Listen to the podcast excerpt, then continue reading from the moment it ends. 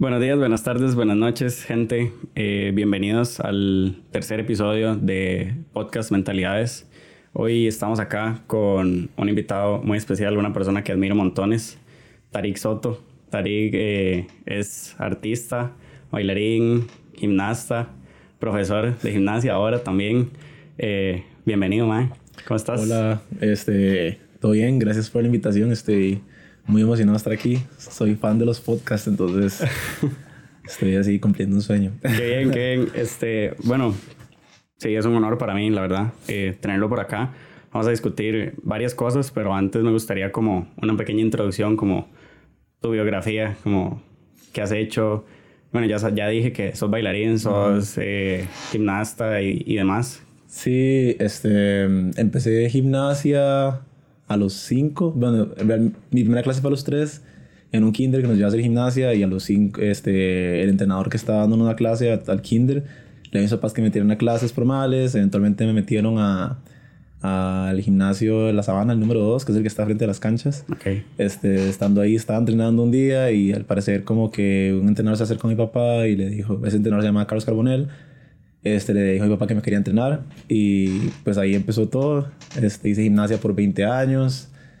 Competí, empecé a competir más hacia el alto rendimiento como a los 11, por ahí. Wow. Este, sí.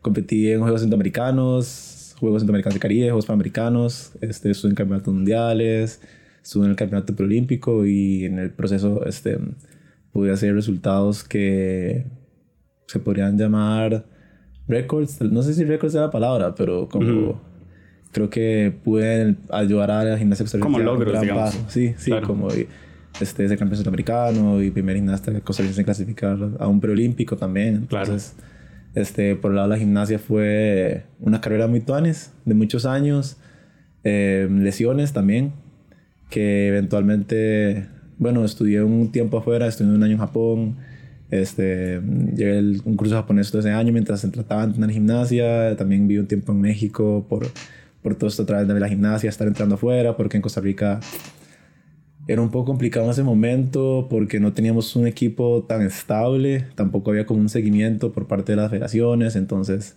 era más fácil subir de nivel si estaba afuera y como más concentrado también, menos Ahí tal vez como que llegaste como un tope, digamos. Como sí, sí, y, tal, y más sea, como, como un tope de cualquier tipo de Navidad, de que uno nada más necesita un cambio. O sea, no es como que sintiera que había, que era demasiado para el país, sino que era como necesito como un ambiente nuevo, energía nueva, como compartir con personas. Compañeros nuevos, claro. Exacto, compartir con personas que tienen como esa visión de hacia dónde quiere ir uno, que creo que también es muy importante en general en la vida.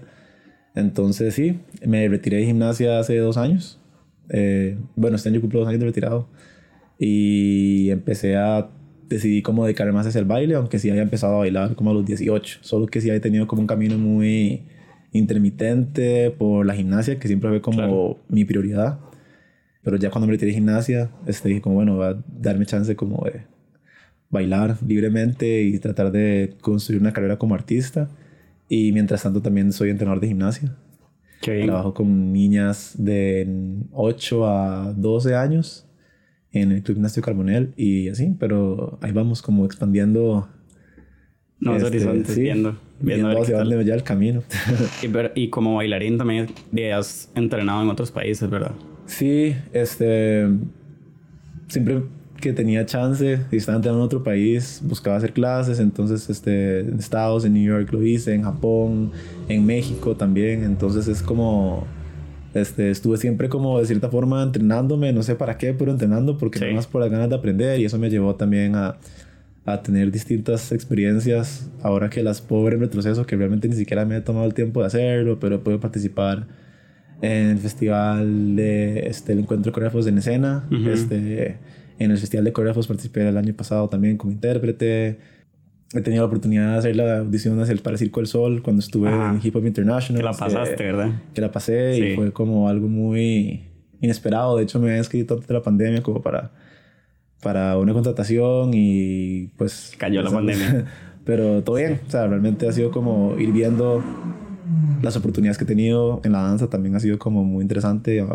Eh, también he, he, tenido chance de trabajar como en comercial, comerciales, videos musicales. Entonces es como Siento que esas experiencias que había como sentido que eran como probadas dentro de toda la energía que yo le invertí a la gimnasia, como tener esas experiencias dentro de la danza, como que, como que creo que me gustaría vivir esto más, sí. más profundo. Más profundo, claro, es como, solo haya tenido como pinceladas de, Exacto. de la danza. Sí. Aunque haya tenido como estos logros, estos, estos resultados, que también mucho fue como por la habilidad que le da la gimnasia, ¿verdad? También en su, o sea, en, en la parte técnica, porque igual está como la parte de interpretación y todo eso que se va construyendo pues, con la experiencia, ¿verdad? Claro, o sea, creo que de fijo me, me, me he visto beneficiado como a la hora de hacer el cambio de la danza, porque se habla como de transferencias positivas y negativas cuando uno cambia de una actividad física a otra. Sí.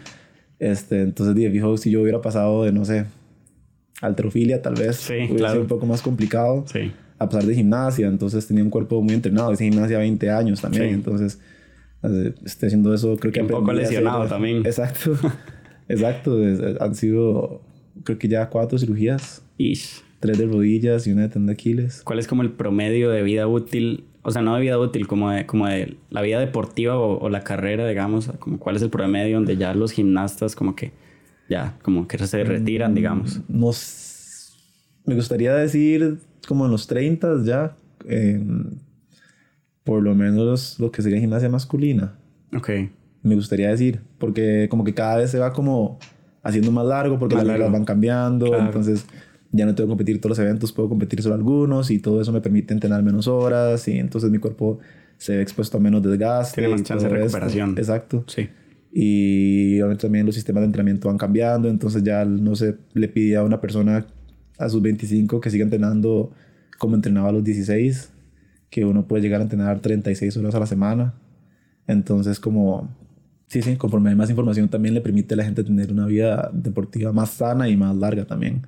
Claro. Es complicado en algunos países porque la gimnasia no es un deporte como el fútbol que si sos muy bueno y, y o sea, realmente tienes proyección a un nivel alto, pues yo creo que casi que tenés una vida profesional Sí, asegurada. bastante asegurada.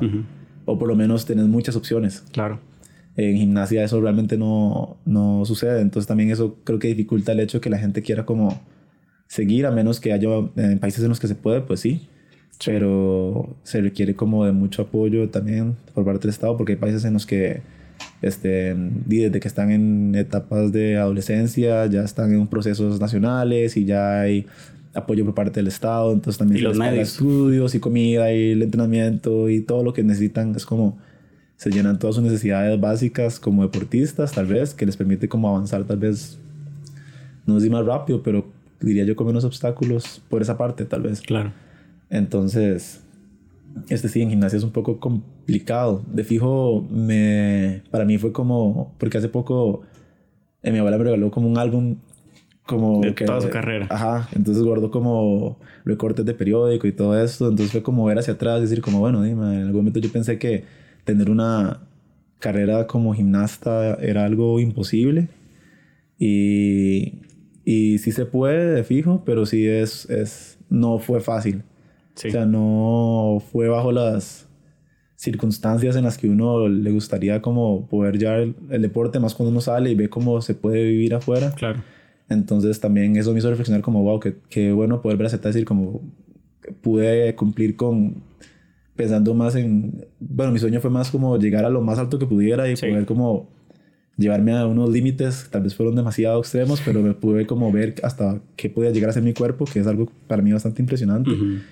Pero también ahorita digo como, wow, pude llevar una carrera como deportista profesional y eso es algo como que considero un privilegio también. Claro.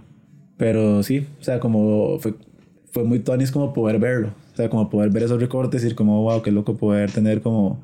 Esas memorias. Exacto. Pero sí, se complica mucho cuando uno lo ve desde afuera y me hace también pensar como, wow, qué, qué increíble lo que hacen los deportistas costarricenses.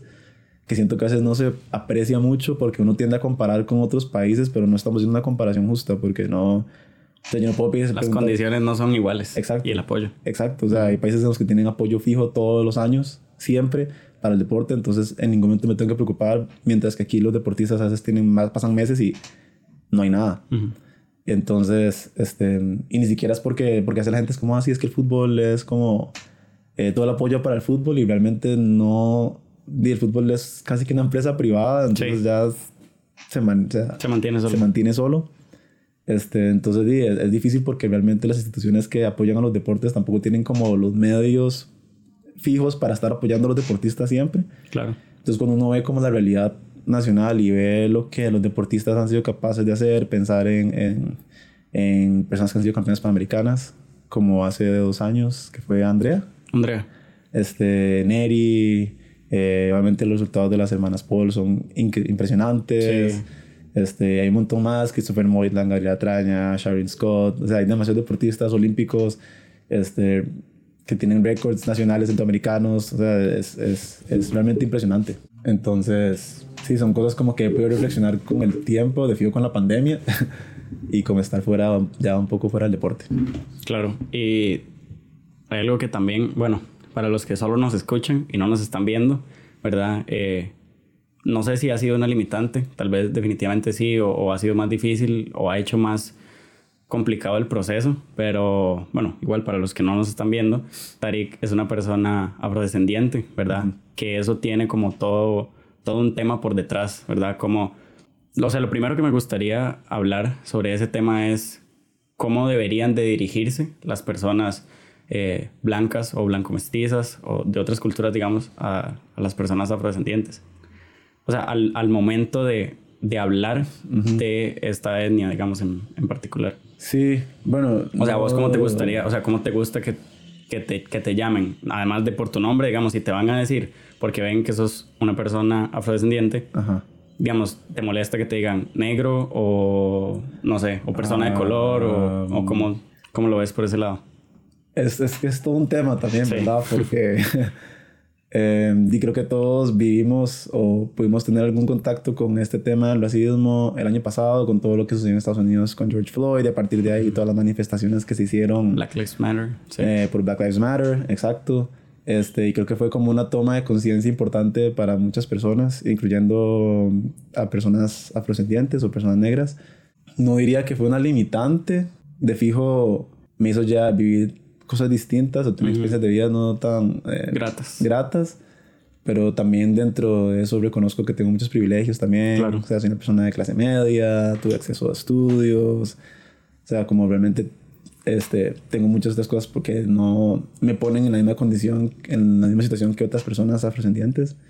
Pero de fijo sí tuvo que vivir con... Eh, Experiencias racistas. Exacto. Y con todo esto de George Floyd y los asesinatos, la brutalidad policial en Estados Unidos como que también ah, me hizo cuestionarme mucho y querer buscar más información y querer entender más. Educarse.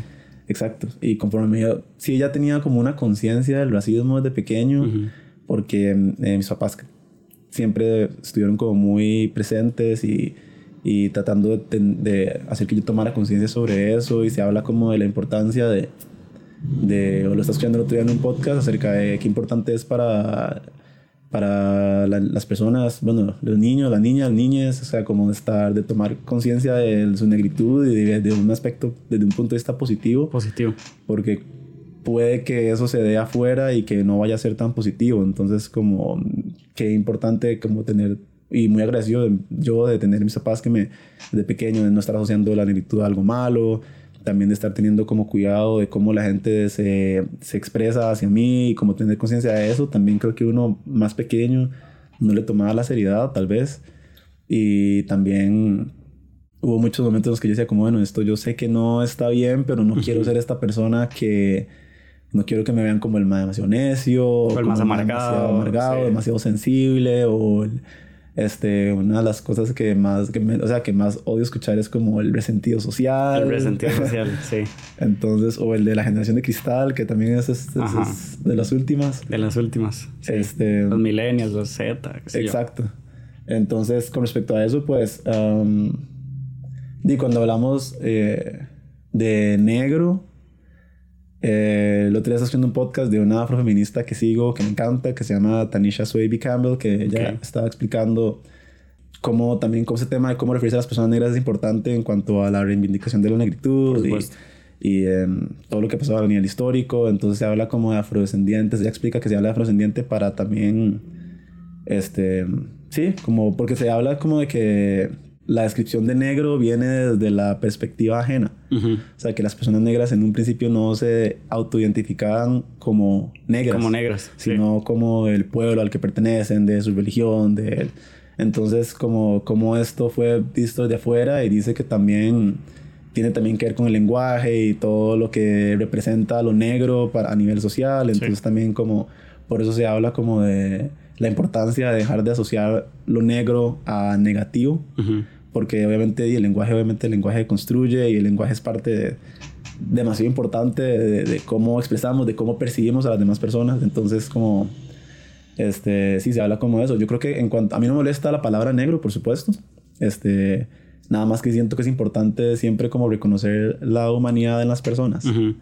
Porque también, este, creo que mucho de lo que o vemos siempre con respecto a la cultura afrodescendiente está muy ligado a Estados Unidos. este, entonces, obviamente, eh, todo el mundo conoce el N-word y sabe que es súper ofensiva. O yo pensaba que la gente sabía que era ofensiva y creo que más bien como que la gente se ha dado cuenta de por qué no se debe usar. este, pero di, para referirse a las personas esclavizadas en, eh, se usa negro también, o sea, no, no era como que ahora dice como, ah, es que yo digo negro de cariño, sí.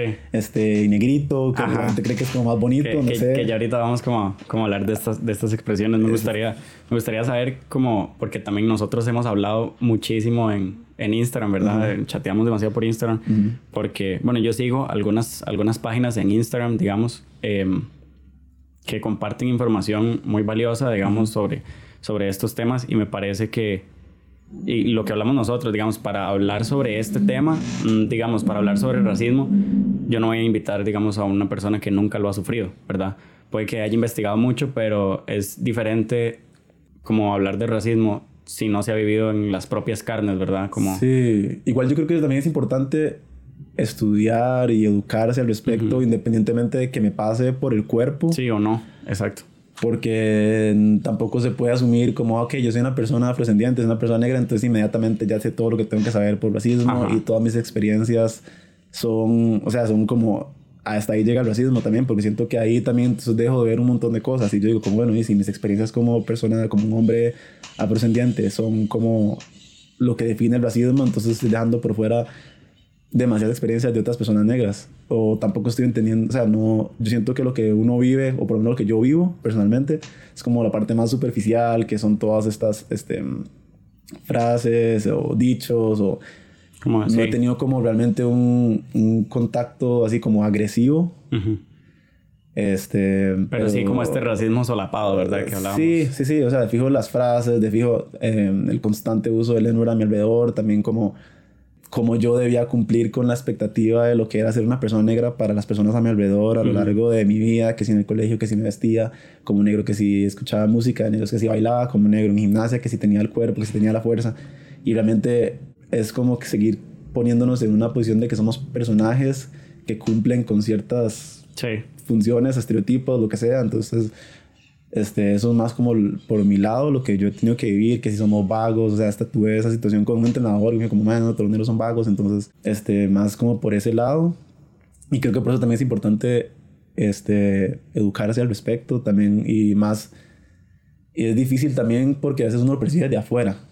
O sea, como que la gente, este, piensa que, como decir, como, bueno, el racismo solo es en Estados Unidos como aquí en Costa Rica no hay racismo. En Costa Rica no hay racismo, sí. O la gente no sabe la historia, entonces como, ah, no, las personas negras llegaron este, a Jamaica y no piensan que hubo como, este, personas afrodescendientes desde que se colonizó América. Claro.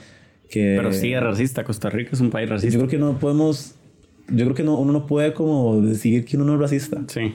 O sea, yo creo que ni Y no hay país, o sea, no existe, estaba viendo, estaba viendo, eh, estaba viendo, digamos, unas, unas como unos programas de, de, televisión, un programa de televisión en Argentina, como que todos los años para el Día de la Persona Afrodescendiente invitan a, a, personas afro como a hablar sobre esto, ¿verdad? Sobre la lucha antirracista y demás. Y entonces, y los ponen, invitan a tres en este programa, no recuerdo el nombre, y ponen como a nueve personas blancas, ¿verdad? Alrededor y entonces ellos empiezan como a discutir estos argumentos. Y una de las cosas que decían eh, en este programa era, era eso, como, Como es que no son suficientes. o sea, hablan como la representación de las personas afrodescendientes en, en roles de poder, o sea, en, en, cargos, qué sé yo, públicos con, con poder y así. Y entonces, una de las cosas que se escucha normalmente es como, es que no hay, ¿verdad? Es como, no hay, ¿verdad? O por ejemplo, y eso se escucha en muchos otros temas, como en cuestiones de ciencia, como que por qué las mujeres no están suficientemente representadas en, en, las, en, en, el STEM, ¿verdad? Y es como, pero es que no hay suficientes mujeres que quieran estudiar. No, es que todo empieza desde un problema más estructural, ¿verdad? El racismo estructural de que no, no hay personas negras en estos roles de poder porque no, o sea, porque hay un racismo estructural, no se les permite, no. Claro. O sea, a la hora de, qué sé yo, encontrar trabajo o cosas así, está como la hora de escuchar una experiencia de, de, de una negra que decía, que decía como, fui con mi amiga Blanca a una entrevista de trabajo, ella me acompañó porque luego de eso íbamos a ir a comer o lo que sea, y el, la persona que me iba a entrevistar salió y le, digamos que ella se llamaba Madeline, salió y saludó a mi amiga, hola, sos Madeline. Y dice, yo en ese momento me levanté y dije, no, Madeline soy yo. Y me fui con mi amiga. ¿Por qué? Porque como que se asume esta cuestión de que, o sea, ella ya, ya la llaman para la entrevista, ¿verdad? Y la llaman y habla con ella por teléfono y todo, y la experiencia, bla, y a la hora de llegar, es como, sos una persona negra, entonces ya hay como una cierta indisposición a contratarte y todas estas cuestiones. O sea, como, ¿qué es el racismo estructural y en, y en dónde se, se visibiliza? Es que es, es complejo. No sé, digamos, me estaba leyendo un libro que se llama Esclavitud Africana en Costa Rica. Wow.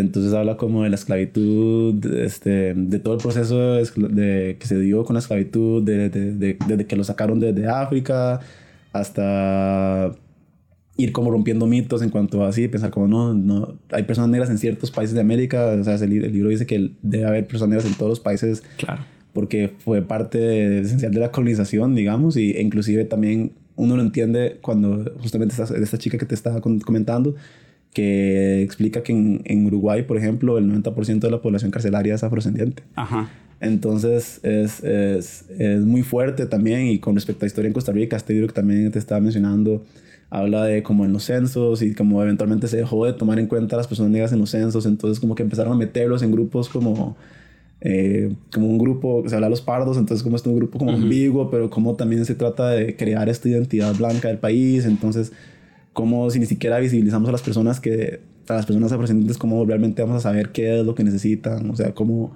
cuál es su problemática, cómo mejorar esas situaciones. Este, también comenta ella que eh, hubo problemas para como empezar a, crear una, o sea, como que la gente se cuestionara la identidad y que la gente, pero como, bueno, sí, haciendo, a hora de hacer censos, como para poder saber cuántas personas afrodescendientes hay en Costa Rica y saber en qué condiciones viven y a partir de eso poder como empezar a trabajar a favor de, de cumplir sus necesidades. Entonces, y ahí viene también lo que hablas de los puestos de poder. Si se habla que alrededor del 10% de la población costarricense es afrodescendiente, porque eso no se ve reflejada en, en la política. Exacto, en, situaciones, en posiciones de toma de decisiones. Entonces, como cómo vamos a poder vernos representados, cómo nuestras situaciones van a ser importantes si las personas que están tomando decisiones por nosotros no tienen conciencia de cuáles son esas necesidades. Claro. Y pues también, y la, y la representación que tenemos también es, es, es complicado ver cómo, y ella hablaba también de todo este proceso con la, con la ahora vicepresidenta, la señora Epsi Campbell, como todo el, el ataque que recibía, este, y pues obviamente no me quiero meter en temas de política, pero creo que es totalmente distinto querer como este asegurarse que la persona que esté cumpliendo la responsabilidad de su cargo a tener que atacar con insultos racistas. Creo que no tiene una cosa que ver con la otra, pero puede visibilizar cuál es el problema, la verdad. Y por qué es que hasta ahora se le tira tanto odio, porque eso es lo que es, porque se tira tanto odio a esta persona que está haciendo un trabajo, este, o sea, que por qué no se le hablaba así, no, por qué no se trataba con esa misma rigurosidad, digámosle, a otras personas que estaban cumpliendo el mismo cargo antes. Entonces uno empieza a tener que ir a cuestionarse. Y por eso creo que pensar como no hay países racistas es imposible. Creo que más bien no, uno puede decir que no hay personas racistas. Sí, este, este invitado, de, de, este invitado de, de este programa que estaba viendo decía, es que es claro que por ejemplo, hablaban de ese país en específico, es racista. Y en Latinoamérica no hay un solo país que no sea racista. En el mundo no hay un solo país que no sea racista, si no todos viviríamos en él. Exacto. ¿Verdad? Exacto. Y es que, es eh, como decís, es una estructura. Entonces yo no puedo como pensar como yo me voy a estoy por encima de esta estructura, entonces yo jamás voy a ser racista, yo jamás, o sea, si las mismas personas afrodescendientes este, vamos a reproducir el mismo racismo por falta de tal vez de educación o lo que sea, que realmente eso se trata, como educarse y realmente poder tener un, una idea de lo que estoy hablando antes de pensar como así, porque entonces yo empiezo a decir, ah, ok, sí, el racismo hacia las personas blancas, o empiezo como a pensar, o sea, la gente tiende a opinar en cuanto a ese tema solo desde el punto de vista, y claro, cuando soy de una población este, discriminada, entonces tengo tal vez un poco más de de entendimiento en cuanto al tema, pero si vos desde tu opinión ignorante estás comentando el racismo y sos una persona que ni siquiera le pasa por el cuerpo, imagínate qué tan sesgada puede estar esa opinión. Sí. Y también creo que ahí entra también un toque el privilegio, como decir, como bueno, y que sentirse con la potestad y con, con el derecho de decir, como bueno, de opinar. Quiero opinar sobre sus, sus experiencias de vida sin yo conocerlas, sin que a mí me hayan pasado y de paso negarle lo que usted me está diciendo no solo negarle su realidad, sino negar, negarle su conocimiento. Entonces, como es, es, es, difícil. Creo que para mí lo más difícil fue como ir viendo cómo esa estructura nada más se reproduce sin uno ni siquiera darse cuenta.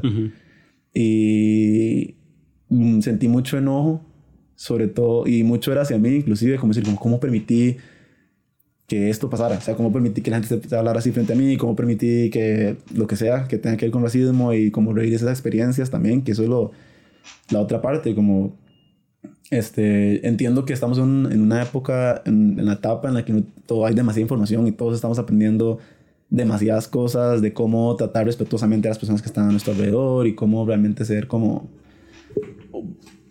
una persona, un agente de cambio que siento que es muy necesario en este momento pero también hay que entender que una cosa es que yo aprenda del racismo desde afuera a yo tener que aprender del racismo siendo una persona negra y entonces a partir de ahí ver cómo se ha reproducido a lo largo de mi vida y entonces es como hasta enfrentar traumas que ni siquiera sabía que tenía. Este, entonces, sí, creo que es importante también tomar conciencia de, o más bien no solo esperar a, a que alguien haga un comentario, no, no esperar a, a faltarle respeto a alguien, a a insultar a una persona o a lastimar a una persona para decir como, ah, ok, sí, perdón, estoy aprendiendo, que creo que también es como una, es como una forma de pensar que para mí puede ser un poco problemática, porque entonces nada más quedo como, le dejo la responsabilidad de estar enseñando a las personas, este, en este caso a las personas negras, como ellos tienen que enseñarme a no ser racista y esperar a que yo, o sea, y tenerme paciencia mientras yo dejo de faltar ese respeto, en lugar de decir como, bueno, ya tuve esta situación que me acaba de abrir los ojos ante la el problema, entonces, ¿qué puedo hacer yo activamente a partir de ahora para ser parte del cambio? Que yo creo que es algo muy importante también. Sí, está como, como toda esta vara del, del negacionismo y, y, esto. Estaba, estaba viendo también, digamos, en lo que estaba, o sea, como en mi investigación y eso que vos decís, ¿verdad? Como, como, como muchas veces hasta las mismas personas afro perpetúan este, este racismo, ¿verdad? Y como, y como muchas personas por ejemplo, digamos, muchas personas blancas dicen como, yo no soy racista, pero, ¿pero qué? ¿Por qué dice? Como, es como la vara de, de, yo no soy, yo no soy homofóbico, yo no soy gay, pero ¿qué más guapo? ¿Por qué tiene que, me entiendes? Como si no sos y también qué tienes que estar opinando, ¿verdad? Exacto, sí. son, son, son como estas frases que son, o, me gustaría hablar como de esto, como de qué, qué expresiones se utilizan o tal vez han ido disminuyendo como en nuestra generación que va siendo como un poco más consciente, pero igual sigue pasando. Tal vez en menor medida, pero igual como que se sigue, como que sigue pasando. Por ejemplo, la N-word, la gente muchas veces no sabe por qué está mal. Por ejemplo, si yo te lo digo a vos, a que si un negro se le dice a otro negro, una persona afro a otra persona afro, ¿verdad? ¿Por qué, digamos, si a vos te lo dice, no sé, tu hermano o tu primo, no es ofensivo a cuando una persona blanca, digamos, se, ¿entiendes? Sí, yo creo que como la falta de información y aparte como toda, en este caso siento que la, eh, la música y la televisión, como la cultura hip hop, se ha popularizado mucho y muchos también muchas manifestaciones, muchas expresiones de la cultura afrodescendiente que sea mediante la, mediante, la danza y mediante el, arte en general. Este, entonces se escucha mucho el uso del N-word, también se ha visto mucho en películas y hay como todo un asunto con esta palabra en... Eh, y creo como que la gente piensa que se trata de eso. O tuve, una, tuve una conversación con un, un bailarín de Crump hace un tiempo que me decía cómo, cómo manejo esta, este tema en nuestra comunidad porque la gente lo utiliza mucho. Eh, porque es parte del crump y yo digo, sí, claro, o sea, pues la escuchas mucho en crump porque hay una mayoría de personas negras de Estados Unidos, entonces esa es parte de, de la forma en la que se expresan. Claro. Pero no es como que, y la usan de forma afectuosa entre ellos, pero eso no quiere decir que, sea, que esa sea la raíz de la palabra o que sea parte de la cultura, como que nació de ahí. O sea, la palabra se utilizaba para hablar de forma peyorativa, dirigirse de, de las personas blancas a las personas que en condición de esclavitud. Claro. O sea, se utilizaba para deshumanizar realmente. Porque todo este constructo de la casta racial también fue como para justificar que las personas eran menos, las personas eran menos humanas y a partir de ahí como más bien se convierten en, en bienes. Que y eso así se trataban, o sea, se, se se vendían, se intercambiaban, se heredaban a las personas este, que están en condiciones de esclavitud como si fueran bienes. Entonces, ahí es cuando a mí me cuesta mucho como, como pensar como la idea de las personas que creen que están como por encima de este tipo de, estructuras. Como esto viene de, hace siglos y realmente no se han hecho, se habla de reparaciones en cuanto a eh, la deuda que puede haber de los estados hacia las personas afrodescendientes. Entonces, ¿cómo, ¿cómo vas a creer que todo esto es la, la historia que llevamos sin que realmente se haya hecho como un cambio activo? O sea, como un esfuerzo para que haya un cambio real en la perspectiva de las personas. Entonces, viene desde ahí, desde deshumanizarlos hasta no darles sus derechos, hasta a segregarlos, hacerlos ajenos a todavía a, a, a nuestros países porque toda la gente dice como no, no, o sea, dicen yo no soy, yo soy latino, pero no incluyen a las personas negras porque dicen como no, no, esas son personas negras, yo no soy negro o yo no soy blanco, soy latino. Soy latino, Entonces, ¿qué significa eso también? Porque realmente latino lo que describe es a este, este territorio que donde las personas hablan idiomas derivados del latín también. Entonces, y cómo... Eh, y es increíble también para mí porque yo digo, wow, que claro, o sea, de fijo hay como algo importante en reconocernos como personas latinas por nuestras experiencias, que tenemos como experiencias compartidas a nivel social, político, económico, pero también qué interesante cómo dentro de nuestra propia sociedad, donde este, nos hemos visto afectados por esta opresión, cómo también seguimos reproduciendo la supremacía blanca en nuestros propios estados, donde ni siquiera es como que uno como, bueno, ni si lo que llamarían una persona blanca, digamos.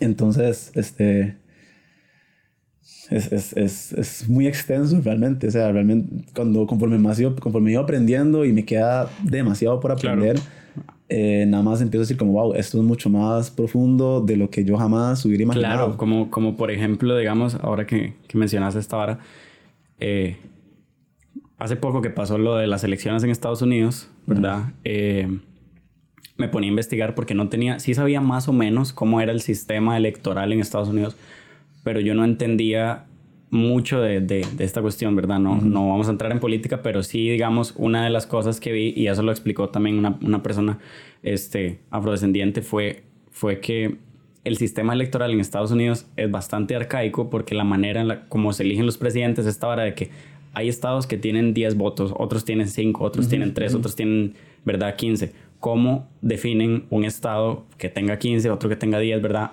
Además de por la población. Entonces él decía, por ejemplo, hay estados donde la mayoría de la población es persona afrodescendiente y latina, eh, que solo por eso tal vez tiene menos votos a la hora de... Entonces, por ejemplo, un estado donde la mayoría son, donde existe la supremacía, bueno, en todos los estados, ¿verdad? Donde la mayoría son, son blancos, porque estos estados tienen más cantidad, o sea, más votos eh, electorales, ¿verdad? Entonces, como toda esta vara que no es solamente que no usemos expresiones, no es solamente que, o sea, todo esto contribuye, pero realmente como donde se puede ver un cambio en la estructura más rápidamente es pues en estos roles de poder, en que se llegue realmente esta representación a, a, aquí, digamos, porque para cambiar como estas varas estructurales, porque cuando, cuándo va a llegar, mm, o sea, ¿por qué fue tan impresionante, por ejemplo, que Obama llegara a ser presidente en Estados Unidos? No debería de impresionarnos, porque mm, debería más bien de haber muchísimos más presidentes afro. preocupante. Sí, como eh, no sé si preocupante, pero también revelador, como bueno, el primer presidente afrodescendiente de Estados Unidos fue en el 2008. Ajá. En el 2008. 2008. Pensando que hay personas negras en Estados Unidos. Desde hace siglos. Siglos. Entonces es como evidencia demasiado el problema, pero siento como que hay demasiada resistencia a verlo y ya gente, también resistencia a las personas a renunciar a sus privilegios, que va a hacer que haya como más equidad tal vez. Este... No sé, ahorita que estás diciendo eso como que me, me, quedó mucho lo la representación como lo importante que es la representación y, y, también ahorita que estás hablando como de temas del racismo en Costa Rica me, me acordó mucho a todo este tema con La Sirenita, que van a ser como una película de Disney y la chica que castearon para La Sirenita es una chica afro. Entonces había demasiadas personas como alarmadas, ofendidas, molestas, como cómo va a ser mi princesa de la infancia negra, o sea, cómo ella, cómo es posible, si es de Finlandia o no sé dónde sea la chica, o sea, como, y entonces como, ahí como que uno dice como, madre, ¿por qué no puede haber una, una mujer finlandesa negra? Porque, o sea, la sirenita no puede ser negra. Exacto, porque les ofende tanto el hecho de que sea negra y porque no, igualmente es porque no entienden lo importante que es la representación, cuáles son es importante que uno pueda verse en esas posiciones para saber que uno puede llegar, que es lo que decías desde el ejemplo de esta chica, como que me estás contando ahora, como ella, es decir, como, madre, todavía me han dicho que no, pero yo sé que yo sí puedo, y qué importante es para una persona que necesitas poder ver y decir, como, claro, yo también puedo verme eh, como presidente, como, y no solo verme como me quieren retratar siempre, que si soy el, el pandillero, que si soy el narcotraficante, que si soy este más violento, eh, o solo somos músicos y atletas, o sea, como, sino como, este, y poder vernos reflejados, o sea, yo siento que eso realmente es muy importante, y también después vemos películas como el de Hidden Figures, el que habla de estas tres mujeres de la NASA, entonces, como, como se le hizo un reconocimiento a una de ellas cuando ya tenía 90 años, o o sea, como uno dice, como, wow, sí, realmente es un problema. También a partir de eso, pues sí, uno siempre tiende como a tener más referencias de Estados Unidos. Y pues yo creo que es importante, para, para mí fue muy importante como decir, como, bueno, sí, ya, estoy consciente que el racismo es un tema muy importante.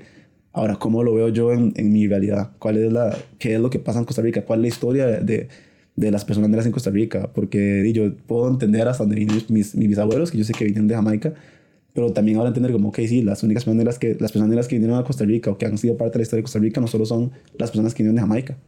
O sea, como que sí, ya había eh, poblaciones, asentamientos de personas negras en Costa Rica desde hace siglos también. Y también porque a veces la gente pregunta como, sí, yo sé todo esto de la esclavitud y todo esto porque he visto unas películas en estado, que también pasa mucho eso. Es como, sí, como yo vi 12 Years a Slave y vi The Help, entonces automáticamente sé como todo lo que pasó a nivel histórico con el racismo en Estados Unidos y sin pensar que obviamente Hollywood tiene todo este problema también alrededor de temas de estos temas y cómo siempre está como este, la persona del Salvador blanco. Claro.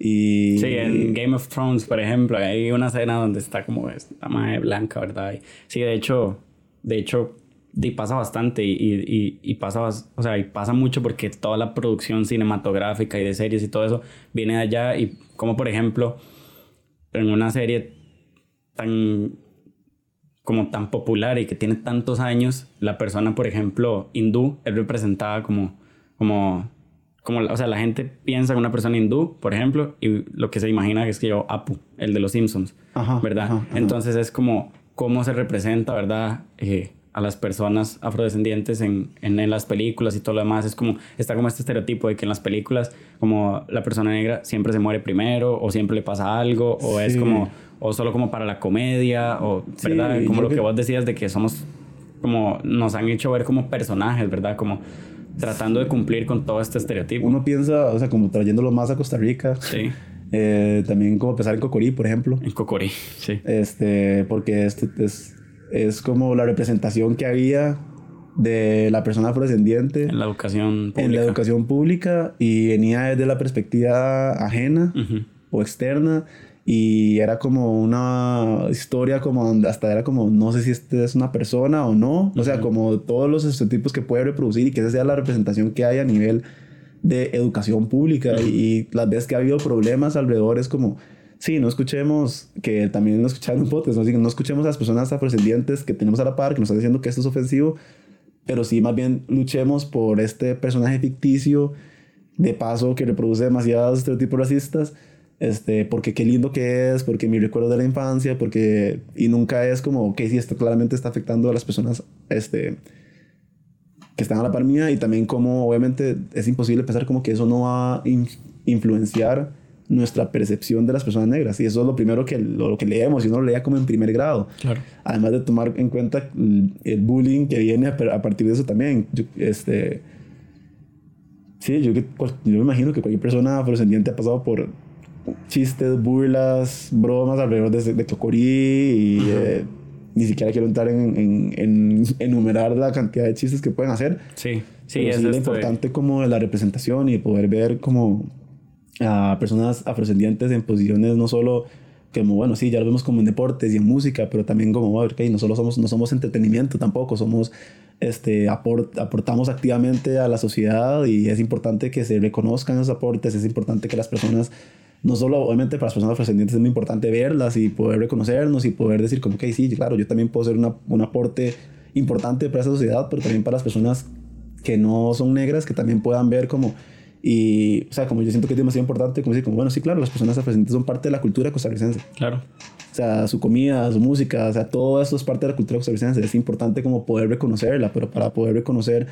siento yo que para poder reconocer la cultura afro, también tenemos que reconocer cómo hemos aportado a la opresión de estas personas también y cómo poder reconocer reconocerles implica también reconocer su problemática y realmente tratar de hacer un cambio activo y pues obviamente eso aplica no solo para personas afrodescendientes, aplica para personas indígenas, aplica para personas con discapacidad, o sea, personas sexualmente diversas, hay demasiadas poblaciones que conforman nuestra sociedad que son importantes reconocerlas para poder como realmente ir, siento yo, avanzando. Sí, sí, como, sí, como básicamente como para hacer más, abrir la mente más a la diversidad, digamos.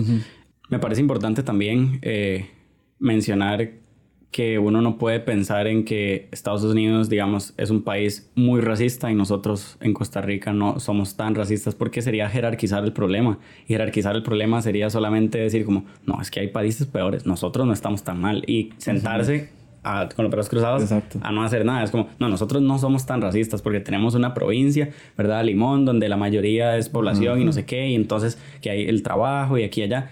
Sí, no, total. O sea, es como decir, como, es, eh, como no estamos todas las personas negras en Costa Rica, entonces eh, vamos, es como decir, como que están esperando a que empiecen a matar a personas negras. para entonces. Para pensar que hay un problema, o sea, como para qué vamos a llegar a ese punto, para qué cuál es la necesidad también, imagino que también tiene que ver con algo de liberar la conciencia, digamos, como decir, bueno, y no me quito esta responsabilidad encima porque yo no la veo también, que es una discusión que he tenido con muchas personas, ya no la tengo, pero que tenía un principio. Ya, cansada. Sí, o sea, como tratar de, Porque dentro de esta discusión es como, bueno, demuéstreme que existe el racismo en Costa Rica. Demuéstreme. Entonces es como, bueno, y ya claramente mi, mi realidad no es suficiente para usted, entonces tengo que ponerme a explicar y tengo que ponerme a a volver a pensar en todas las veces que he sentido como que me he sentido, no sé si atacado la palabra, pero que he sentido discriminado. Entonces es como cansado de estar como teniendo como esta discusión con las personas y tratando como de según uno educar a las personas cuando realmente tiene que empezar porque la persona tenga el deseo de cambiar como la, no solo el deseo, el, la disposición y la apertura de hacerlo. Entonces por eso ya no tengo esa, esa discusión, digamos, pero sí me parece como importante eso que decís, como para poder entender y poder ver el racismo es importante educarnos y, hay que buscar. Claro. O sea, hay que buscar. Literatura hay, información hay, pero hay que, hay que buscar realmente. Sí. Y ahora, digamos, eh, yo siento que una manera, yo tal vez no estoy muy de acuerdo como con la vara de los algoritmos y demás, pero, por ejemplo, si vos te metes a Google y buscas, qué sé yo, terminología eh, del racismo o expresiones racistas que no se deberían de usar o ese tipo de cosas y te metes a páginas web y todo. Entonces, diga, el algoritmo poco a poco te va a ir como dando sugerencias con respecto a este tema, ¿verdad? Mm, un poco el, el, algoritmo como que radicaliza a la gente, pero, mm, o sea, yo entiendo como que no las personas, mm, tal vez no es que no tengan la como la accesibilidad a, a estos papers, digamos, artículos o, o, o, personas activistas y demás, podcasts, sino que tal vez no tienen como esta conciencia de que existen, por ejemplo, podcasts que hablan de esto, que existen, ¿verdad? Porque el, el, algoritmo como que nos va como sesgando un poco y, y todo lo demás. Una hora que me parece eh, muy, muy interesante y como muy, no sé, como muy mal, es como la sexualización hacia las personas afrodescendientes, como, como este fetiche que existe, ¿verdad? Con las personas afro. Y, y, y, frases como, por ejemplo, como es que yo nunca he estado con un negro, yo nunca he estado con una negra. Y que si es un hombre como cualquiera, pues si es una mujer como cualquiera, es como esta vara de que, por ejemplo, estaba viendo en, en una entrevista una persona afro, un, mae que decía como, es que para nosotros, digamos, a mí me gustan los seres humanos, digamos. Él decía, en, en, en, ese caso, el bisexual, digamos, él decía, a mí me gustan los hombres y me gustan las mujeres. Y para mí es muy difícil o siento una carga extra acercármele a un, a un mae blanco o a una mujer blanca, digamos, por el hecho de ser negro, porque me, o sea, como ya he vivido tanta discriminación, ya tengo como cierta inseguridad al acercarme a personas blancas eh, que sé yo, para ligar o, o, cosas así, digamos. Eso también representa un problema. Y yo no me había, no me había puesto a pensar eso, pero yo digo, mae, sí tiene como una cierta, un cierto peso también sí, claro. hasta en esos temas. Claro, o sea, no, no... Ese fue un tema también para mí eh, cuando, lo, cuando tomé conciencia de eso. Y como que me hizo empezar a revisar como la forma en la que las personas se me acercaban cuando hablaban conmigo y y cómo rápidamente tomaba un tono tal vez más sexual la conversación. Entonces como que uno empieza como a cuestionarse mucho las cosas que yo creo que es importante. Este, y con respecto a eso también me hizo pensar como en, dentro de las cosas que yo estaba estudiando e investigando, decía como, wow, como este montón de estereotipos vienen arrastrándose desde la época de la esclavitud. Y ahorita que me decías como de, de, de cómo las personas afrodescendientes mismas lo reproducen, yo estaba pensando estaba leyendo acerca de, de, los estereotipos que nacieron a partir de la esclavitud de las mujeres negras, que eso también es un tema, o sea, el que hablamos ahorita, como cómo mis experiencias van a ser totalmente distintas a las otras personas negras, empezando por cuestiones de género también. Entonces, este, me hizo ver ciertos estereotipos y dentro de eso cuestionarse, que yo creo que es lo más difícil también, porque a veces nos percibimos como estas personas incapaces de hacer el mal este, entonces, como empezar a cuestionar y decir, como, wow, cómo yo reproduzco esos estereotipos con, en mi familia, que de la mujer negra que es agresiva, de la mujer negra que es esta, siempre como la venden como este sassy black woman, donde es como todo este personaje y este, que el, o la, eh, ¿cómo se dice? El umbral del dolor y la capacidad de las mujeres negras para soportar dolor y cómo todo esto viene de la esclavitud y cómo la mujer negra tiene que, aparte de encargarse de sus hijos, encargarse de su esposo, también tiene que estar, o sea, trabajando. O sea, es... es claro, y la mujer negra no solamente sufría racismo, sino también de machismo. Claro. Es otra cosa. Es, es como, dentro de eso decía como, wow, también tengo que, no puedo nada más estar sentado aquí y decir como, ay, yo, pobre hombre afrodescendiente que sufre racismo, sino también como empezar, que es algo que agradezco mucho de toda esta ola de información que salió el año pasado y todo ese tomar de conciencia. Decir como, bueno, ok, ya entendí, o por lo menos puedo ver que hay un problema, que hay varios problemas, no solo uno. Este, entonces también como sensibilizar y empatizar y también no pensar como, ok, yo soy la persona más oprimida de este planeta y, y mis problemas son la cúspide de los problemas en el mundo, sino como a partir de eso, como, wow, tomar conciencia de mis privilegios también y como, ok, ¿cuál es mi responsabilidad también que tengo yo como hombre cisgénero? ¿Cuál es la responsabilidad que yo, o sea, como, y como hombre cisgénero negro y como también, como también eh, contribuyo activa o indirectamente a la opresión de mujeres negras o otras personas negras, personas trans también, o sea, como es, es esto, o sea, habla como eh, de la importancia y he estado como escuchando podcasts al respecto de la interseccionalidad. Entonces, sí, que, es un término, la interseccionalidad, que es un término que nace con el feminismo negro, ¿verdad? En, en los, como los 60 Entonces, como yo digo, wow, qué, qué, qué increíble como todo está muy conectado y, y y es información que está ahí desde hace tiempo. Está ahí desde hace años y uno la encuentra es como, esto es demasiado nuevo y porque esto no lo he aprendido antes, porque el Estado no nos da esta información, la educación pública, no sé. Este, pero sí, como todo esto me ha, me ha hecho como pensar en, en, no decir como que el racismo, yo sufro racismo y ya hasta ahí llegó y eso es lo peor que pasa y ya a partir de ahí yo soy la única persona con estos problemas. Este, y cómo pensar como, bueno, sí, tengo privilegio por, por de género, privilegio de clase, entonces como empezar, creo que inició de una forma tal vez negativa, no sé si negativa, pero sí había mucho enojo. Entonces como todo esto de, de compartir información y como el enojo también de, de ver cómo se convirtió en una tendencia tal vez, que eso fue como algo muy difícil, siento que para mí y para muchas personas afro, como de este, ver a tanta gente compartiendo el hashtag de Black Lives Matter. Y sí, el cuadrito pues, negro, de Instagram. Estupidez. Yo, yo cuando salió esa vara del, del cuadro negro de Instagram, yo nunca lo compartí. Y, digamos, no me siento mejor porque no lo haya compartido, pero fue porque, digamos, yo inmediatamente que empecé a ver como, esto estaba, ¿verdad? Como el Black, como el Tuesday, no sé qué. Ajá. Y empecé a ver como, o sea, lo que compartí fue como información de páginas eh, que como que divulgan contenido antirracista diciendo como en vez de subir un cuadro negro con un hashtag, agarre una publicación de nuestra página y súbala a su feed y súbala a su historia. ¿Por qué sube una historia en color negro? ¿Por qué sube un cuadro negro? Digamos, está bien como que la intención está bien, pero ¿por qué no agarrar, digamos, de todas nuestras publicaciones eh, antirracistas? ¿Por qué no descargan un video descargan un simple post, un infograma o algo así? y lo suben a su feed. Si quieren, si quieren realmente como contribuir, divulguen información, no un cuadro negro, digamos. Si la cantidad de gente que publicó un cuadro negro en su feed y ahí probablemente lo tienen o lo hayan borrado, hubieran compartido información, infogramas, posts, publicaciones de estas páginas, estas páginas primero hubieran tenido muchísimo más alcance. Más personas hubieran tenido como el conocimiento de la existencia, ¿verdad? De estas páginas que divulgan esta información con la lucha antirracista y todo lo demás pero no se hizo. Entonces, quien sea que haya creado la vara, sí, como que también mucha gente polarizó, estaba usando el hashtag de Black Lives Matter, entonces eso hacía que se perdiera más información al respecto. Entonces era como uno buscar el hashtag Black Lives Matter en vez de que hubiera información acerca de las protestas, acerca del movimiento antirracista.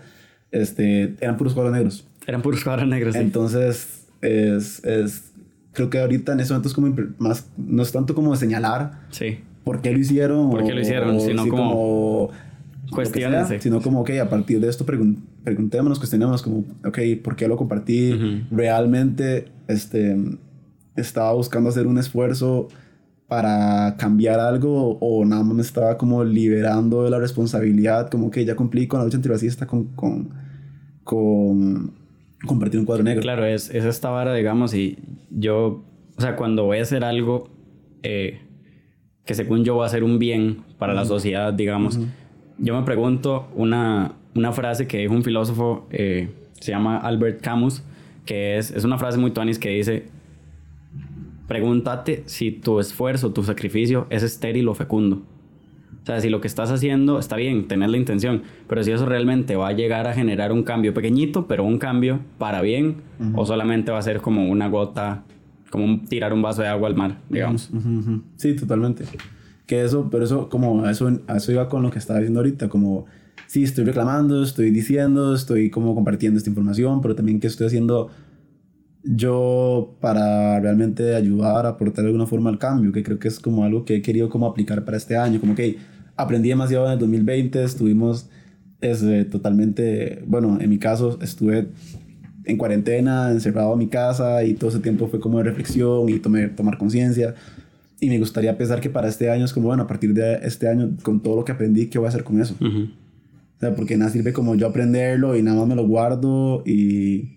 O nada más le reclamo a las personas por no saberlo, sino como que qué esfuerzo... Y cómo, cómo lo comunico, cómo... Exacto, cómo lo comunico, cuál quiero que sea mi mensaje también, este, qué, qué, qué propongo, cómo puedo ser una persona más proactiva y esto para mí es desde un punto de vista, o sea, es totalmente personal, porque sí creo que la denunciar es importante. Creo que hablar desde el enojo es importante también, como tampoco quiero como romantizar. No. Este, Está bien estar enojado. Y decir como no, todo hay que ser con amor, o sea, como eso tampoco es lo que quiero decir. Y la vara de que la, la, gente decía como, es que está bien que luchen por sus derechos, pero es que ¿por qué tienen que quemar tiendas? ¿Por qué tienen que, verdad? Y yo me ponía a pensar y yo, man, ¿cuántos siglos tienen de estar pasando por esta vara? O sea, tiene que, tiene que haber crisis. El ser humano se reinventa en la crisis. Un mayor ejemplo que las tiranías que vieron acá en Latinoamérica es como, man, si está cansado y ya usted por las buenas no está obteniendo resultados, madre, vaya y queme un carro y es, o sea, ¿me entiende? Como que... Sí, no, y es que también... Tal vez no está bien, pero si es necesario, hay que hacerlo. Algo importante para mí como aprender fue como la respuesta, o sea, está tan estudiado esto que ya hay estudios en cuanto a las respuestas que tienen las personas este, cuando hay denuncias de racismo, se habla de la fragilidad blanca, se habla del tone policing, se habla del gaslighting y cómo son formas de, este, como el tone policing se habla como, ok, ese es justamente eso, como, como es que ¿por qué lo tenés que hablar tan enojado? ¿Por qué hablar, o sea, como educame con amor? ¿Por qué estás hablando así? O sea, como eh, tratando como decir, como no, no, o sea, como hasta de reducir, como no es para tanto. Exacto. Igual que el gaslighting, que es toda esta la manipulación, como bueno, entonces, este, ¿cómo, cómo me demostras que esto es real? Entonces uno, y, y eso es, eh, en serio es como muy intenso porque uno empieza a cuestionarse, como, ¿será que soy yo? ¿Será que soy, estoy siendo demasiado intenso? ¿Estoy siendo demasiado sensible? Este, estoy loco ya, o sea, ¿será que me estoy imaginando las cosas? Tal vez no sea para tanto. Entonces, como lo importante que también es como tener conciencia de esa respuesta. También esto de la fragilidad blanca, estuve en, en, discusiones que como, ma, esto es por mi color de la piel. Me, me, decían las personas como, esto es por mi color de la piel o, porque, o es porque soy blanco. Entonces ahora porque soy blanco mi, mi opinión no cuenta. Sí. Porque soy blanco entonces no puedo hablar de esto. Eh, no. no, no puede. Dice como, ma, wow, o sea, de fijo puedes hablar de esto, pero no desde, una, desde un punto de vista de ignorancia y de privilegio. Y también tienes que reconocer que, que es lo que hablamos ahorita también cuando hablas de la representación es que no importa cuánto estudio yo, también si, primero, si no he hecho realmente un trabajo para construir toda esta información que tengo, es decir, como, ok, reconozco el racismo en, en, la estructura, en la sociedad, entonces a partir de eso va a ser un cambio activo. Este, si no reconozco eso, no reconozco mis privilegios y, y entonces de nada sirve que sepa todo este montón de cosas porque, este, sigo sesgado por mi privilegio. Claro. O sea, puede que sepas un montón, pero aún así esta vara que te está diciendo que estás por encima o que o te pone por encima a otras personas en la escala social es muy activa. Entonces tampoco puedo nada más decir como, bueno, y sí, ya me leí todos los libros, entonces ahora soy como la persona más antirracista. Entonces ahora le digo a las personas negras cómo deben, deben llevar su lucha. Este... O inclusive me tomo yo el... La, como el punto de, foco de foco en la lucha también, que no solo se habla también, se habla también de los mismos hombres, cuando los hombres hablamos acerca de la lucha feminista, como de, claro. como de querer pensar que podemos llevarla mejor que las mujeres o querer decir a las mujeres cómo llevar sin tener ni siquiera sí, esa una idea, ni siquiera poder, o sea, por más que yo lo estudie y lo vea, a mí no me pasa por el cuerpo, yo jamás lo voy a poder entender. Entre la teoría y la práctica hay mucho es demasiado y es, es este, a mí me pareció alarmante, inclusive me acuerdo este, cuando estábamos bailando para Alicia en el País de las Maravillas. Estábamos en, un, en, el, en, el, camerino y eh, todas las chicas que estaban ahí este, dijeron como, bueno, sí, yo, yo estuve en una situación de acoso, en una situación de abuso, de acoso, entonces como, wow, es... es Qué puta, sí. Es, y fueron todas y no eran, o sea, eran 10 de 10, entonces 10 de 10. como pensar que yo no tengo ni siquiera, ni siquiera tenía conciencia de que tan grave era el problema y aún así pensar que yo tengo la potestad de pararme y hablar y decir y, y ordenar y, o sea, es, es, es, justamente ese el privilegio que hablando y que está sesgando toda mi perspectiva de vida. Claro, claro, es, es, eh, es, que, es que es eso, digamos, o sea, como con las personas blancas, por ejemplo, se hablaba en, en estas entrevistas que, que estaba viendo, una chica negra decía, es que a mí me, o sea, algo que me molesta rotundamente es que me digan, no te tiñas el pelo así, o ponte esta vara de tal, de tal color, eh, porque resalta el tono de tu piel, o verdad. Entonces ella decía, a ver, si son tan expertos en colorimetría, me podrían decir qué colores les va bien a los blancos. Como porque a los blancos nosotros nos metemos con ustedes, no se me, entienden. Y no es una vara de nosotros contra ustedes, ni ustedes contra nosotros, es una vara de somos todos seres humanos, tenemos tal vez diferencias, qué sé yo, como anatómicas, si acaso, digamos, como la vara como en el deporte, pero, pero, o sea, valemos lo mismo, ¿me entiendes? Es, es, es que sí, es, complicado también porque fijo hay como esta potestad de poder hablar de, del cuerpo de otra persona, que lo vemos también en, en otras poblaciones, en las poblaciones trans, en las mujeres también, como esta libertad que yo siento de mi privilegio de decirle a la persona, y de opinar o de hasta tomar decisiones sobre el cuerpo de otras personas es súper problemático. Sí, con toda esta hora del aborto se ve también. exacto. ¿Qué? Eh, Porque soy hombre no puedo hablar del aborto. No, exacto. no puede. Eh, e igual, el, de hecho, el otro día este, compartí algo similar a esto, como, como hombres no pueden hablar del aborto y una activista este, que se llama Victoria Rovira, eh, activista trans, me, me, señaló la importancia, como si como es que esto puede ser transfóbico porque de fijo hay hombres trans que pueden quedar embarazados. Entonces, como, es como estar uno en constante como de construcción, como que yo antes había dicho, como, man, yo jamás me hubiera pasado por la mente claro. esto. Entonces, también, qué importante también es como uno estar abierto a decir, como, bueno, y si me dijeron que esto está mal, este, no, está bien, no, no, no sea como, bueno, eso está mal, punto. Ajá. Porque tampoco se trata como de Eso está mal. a las personas. Exacto. pero, por lo menos trata de tratar de entender, porque es como, no, yo no quiero como nada más ceder a la opinión de otra persona. Yo, bueno, está bien, o sea, no, no se trata como que yo digo, esto es así, usted nada más acepta y ya, es como, cuestiones de por qué, porque usted no lo ha visto de esta forma, por qué, este, y por qué esto puede, o sea, por qué esto es así. Si alguien se lo está diciendo que ha estudiado, que sabe, que lucha a favor de, de, una, de un grupo de personas, ¿por qué no puedes como decir como, bueno, y sí, ¿por qué no? ¿Por qué, qué, qué estoy haciendo yo? ¿Qué no estoy viendo? Que no estoy entendiendo, porque que no estoy, aquí, que no estoy escuchando, que creo que son preguntas muy importantes, pero volviendo también como a lo que hablabas del tema del deporte, inclusive en el deporte, hace poco hubo una, este, hay una atleta de Sudáfrica, si no me equivoco, que se le hizo una prueba hormonal, creo que fue, porque este, otra atleta estaba diciendo que parecía hombre y que todo esto, entonces como, como entra dentro del este, primero estar de, de, poder opinar sobre el cuerpo de las demás personas y también como cómo el racismo lo vamos a encontrar en, o la antinegritud lo vamos a encontrar en cualquier espacio. Entonces terminaron tres atletas suspendidas afrodescendientes porque al parecer tenían algún, este, alguna condición hormonal que les, eh, de, que les permitía pues, tener, no sé si era testosterona o algún andrógeno que les permitía como tener más muscular o tener más fuerza. Potencia, claro. Exacto. Entonces digo, madre, pero es que esto ni siquiera se le va a hacer un... O sea, esto no se le hace a las atletas blancas y tienen más masa muscular. Esto no se le hace a los atletas hombres, punto. Entonces, como, y si se le encontrara un, un atleta este, masculino, este, más hormonas sexuales femeninas, tampoco creo que se fuera a hacer un alboroto por eso. Entonces, como, es como en serio constantemente estarse uno preguntándome, ¿por qué? ¿Por qué?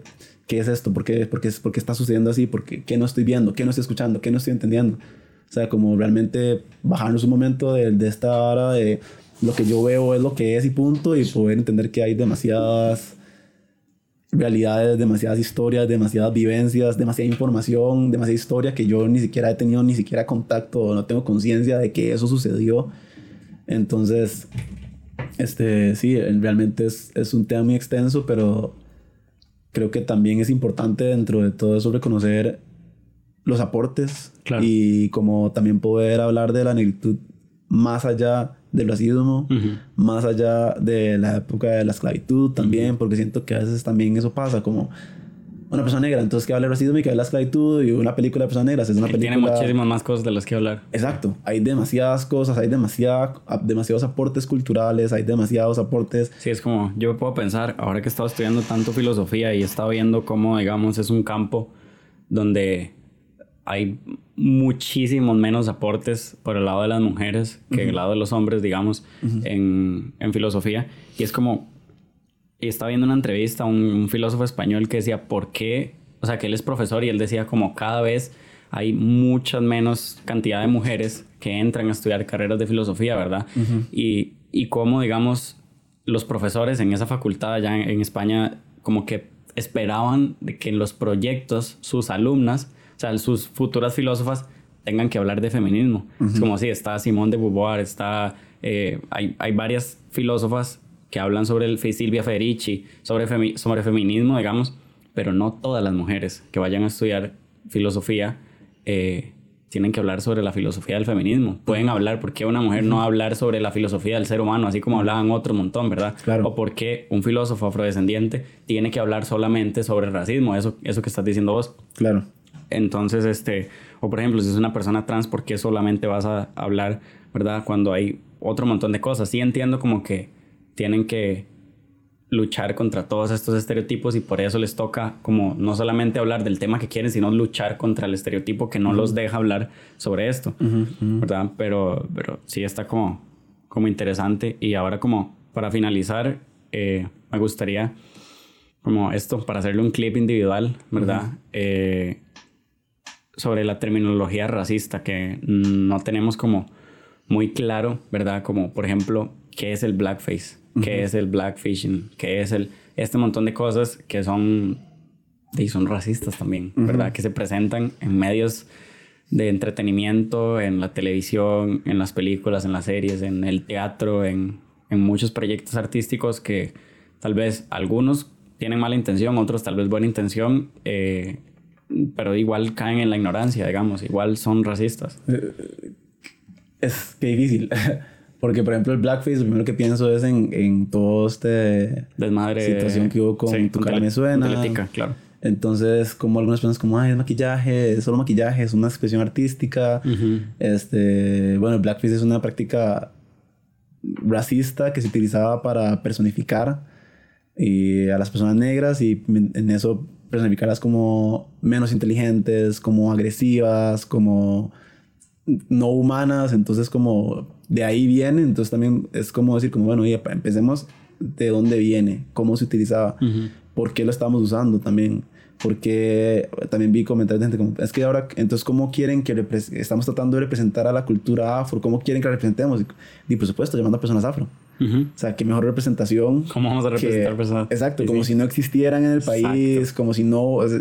¿Cuál es la necesidad? Y también es esto, como la gente dice como, ay, es que es el resentimiento, porque no sé qué, que este, si son negros acepten, inclusive he escuchado como todo este tema como hasta que me ofenda que me ofenda que me digan solo negro, que la gente nada más me reconozca por ser negro, eso oficialmente me hace como una persona resentida y todo esto. Y decían, es tan importante para las personas el color de la piel que la única forma en la que creen que pueden representarlas es mediante pintarse el color de la piel como si no hubiera otro mil millones de características que puedan describir a esta persona, que, que lo hacen una persona famosa. O sea, se, se, dio el ejemplo como de esta, creo que es Lip Sync Battle, el, programa de, de, no me acuerdo quién fue, que hizo como una, este, estaba haciendo a Beyoncé, entonces no, fue, no hizo falta este, pintarlo de negro porque este, todos sabemos quién es Beyoncé y aparte, bueno, y cómo baila, cómo, qué gestos, qué, qué es lo que hace, o sea, no, no necesariamente la única forma de representarlo no es pintándose la cara, digamos. Eso claramente denota la, el nivel de ignorancia que hay en cuanto a la cultura y los aportes de la cultura afrodescendiente al, al país y a la sociedad en sí.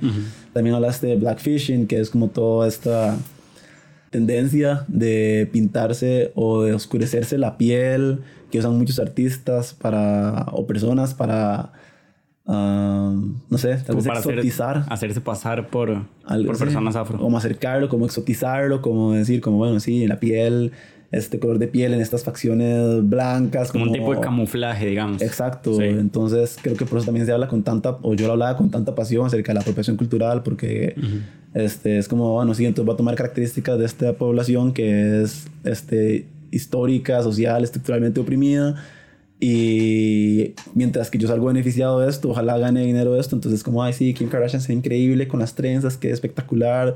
Pero, pero ella no la discriminan. Exacto. Mientras hay personas que no dan trabajo, mientras hay personas que no pueden ir al colegio, que fue el caso de, de personas en mi colegio, como no se puede usar este, ningún peinado que fuera de la cultura afrodescendiente porque se considera no apropiado para la vestimenta del colegio. Sí.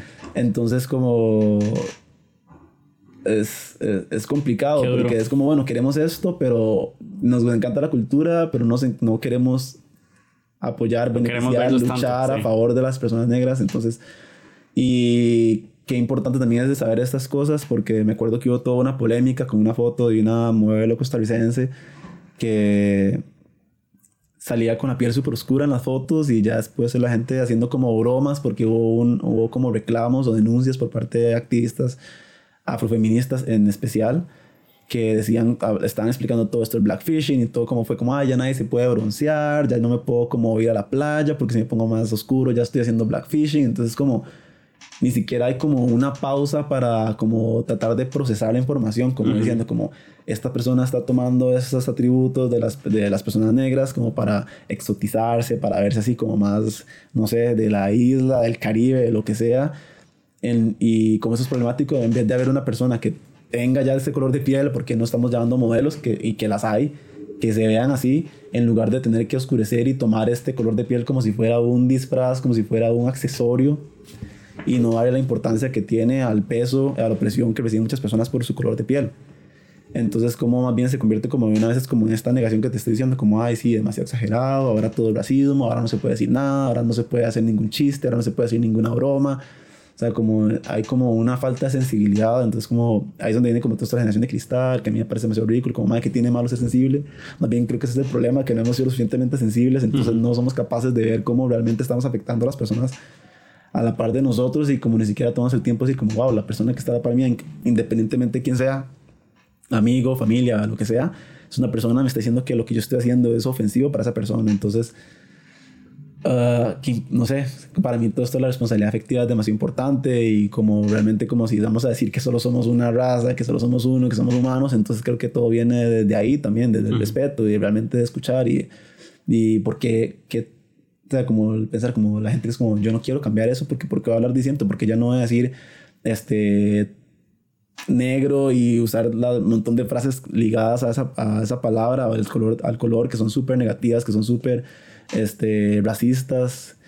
Eh, ¿Por qué hay tanta resistencia a dejar de ser ofensivo? ¿Por qué hay tanta resistencia? Porque o sea, nada más es cambiar una, una palabra, es cambiar una forma de hablar, es algo lo más, es, me parece lo más mínimo que uno podría hacer realmente. También visto esto mucho con el lenguaje inclusivo, que es como, ahora, ¿por qué tenemos que hacer esto? ¿Por qué tenemos que, o sea, como y creo que va como esa renuncia a los privilegios, como decir, como realmente no lo están pidiendo. O sea, esto es lo mínimo que puedes hacer, dado el gran problema que es, digamos.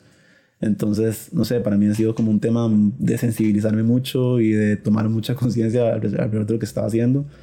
Y también de reconocerme a mí como afuera de... Porque sigo un tiempo en que estaba como, si ahora todo lo que era racismo, todo racismo, todo racismo lo veo en todos lados, lo, lo, lo percibo, lo siento, lo pienso todos los días y como hasta perderse un toque, es como, bueno, y también soy una persona, soy estudiante, soy entrenador, fui atleta, soy bailarín, soy artista, soy, o sea, es como, entonces también es como tener cuidado también con la, hora de discutir esos temas y tocar esos temas, como siempre, este, porque también si no cae, yo he escuchado mucho también como de, bueno, vamos a, vamos a, a ver representantes de personas negras, pero solo para hablar de racismo. Y ya después, ya no más porque para eso es lo que están y no como para poder contribuir de mil otras formas. Claro, claro. Totalmente. Este. ¿Cómo estamos de tiempo? Bien, bien. Sí, sí. Bueno, igual este. Creo que. Ya iré como para ir finalizando. Ya llevamos como una hora de, de plática. Este.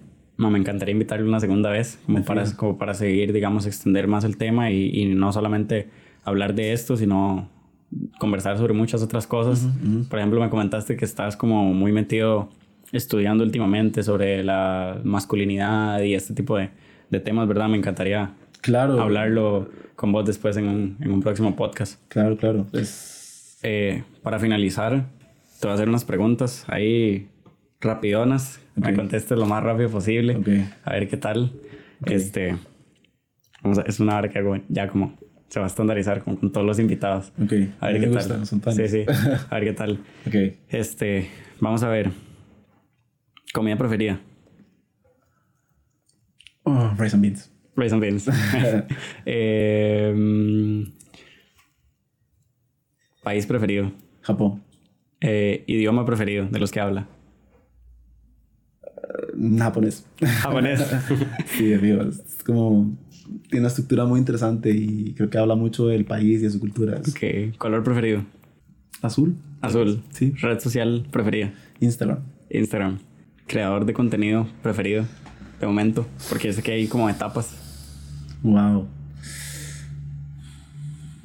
No sé, la verdad. Tendría que pensarlo mucho. O, top 3, digamos, top 5. No sé. Eh, eh, sigo muchos bailarines sí. en Instagram de fijo. Y ah, podría decir que Diana Matos, Calvit y Hollywood José Hollywood puede estar en mis primeros, mis favoritos. Muy bien, muy bien.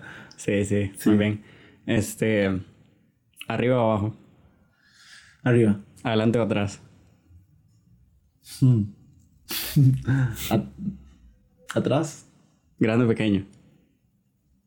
Grande. Mucho poco. Mucho. Fruta preferida. Sandía. Vegetal preferido. Brócoli. Comida chatarra preferida. Pizza. Pizza.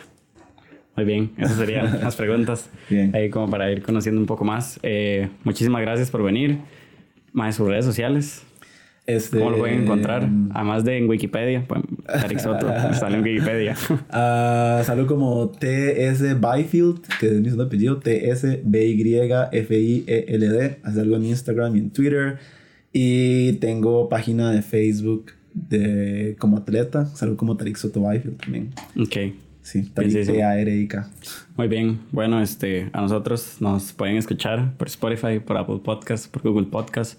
Eh, pueden ver, si son más visuales, pueden ver los, los episodios en YouTube y en Instagram como Alejandro Coto. Pueden escucharlos o ver las referencias, las referencias que hemos hablado acá.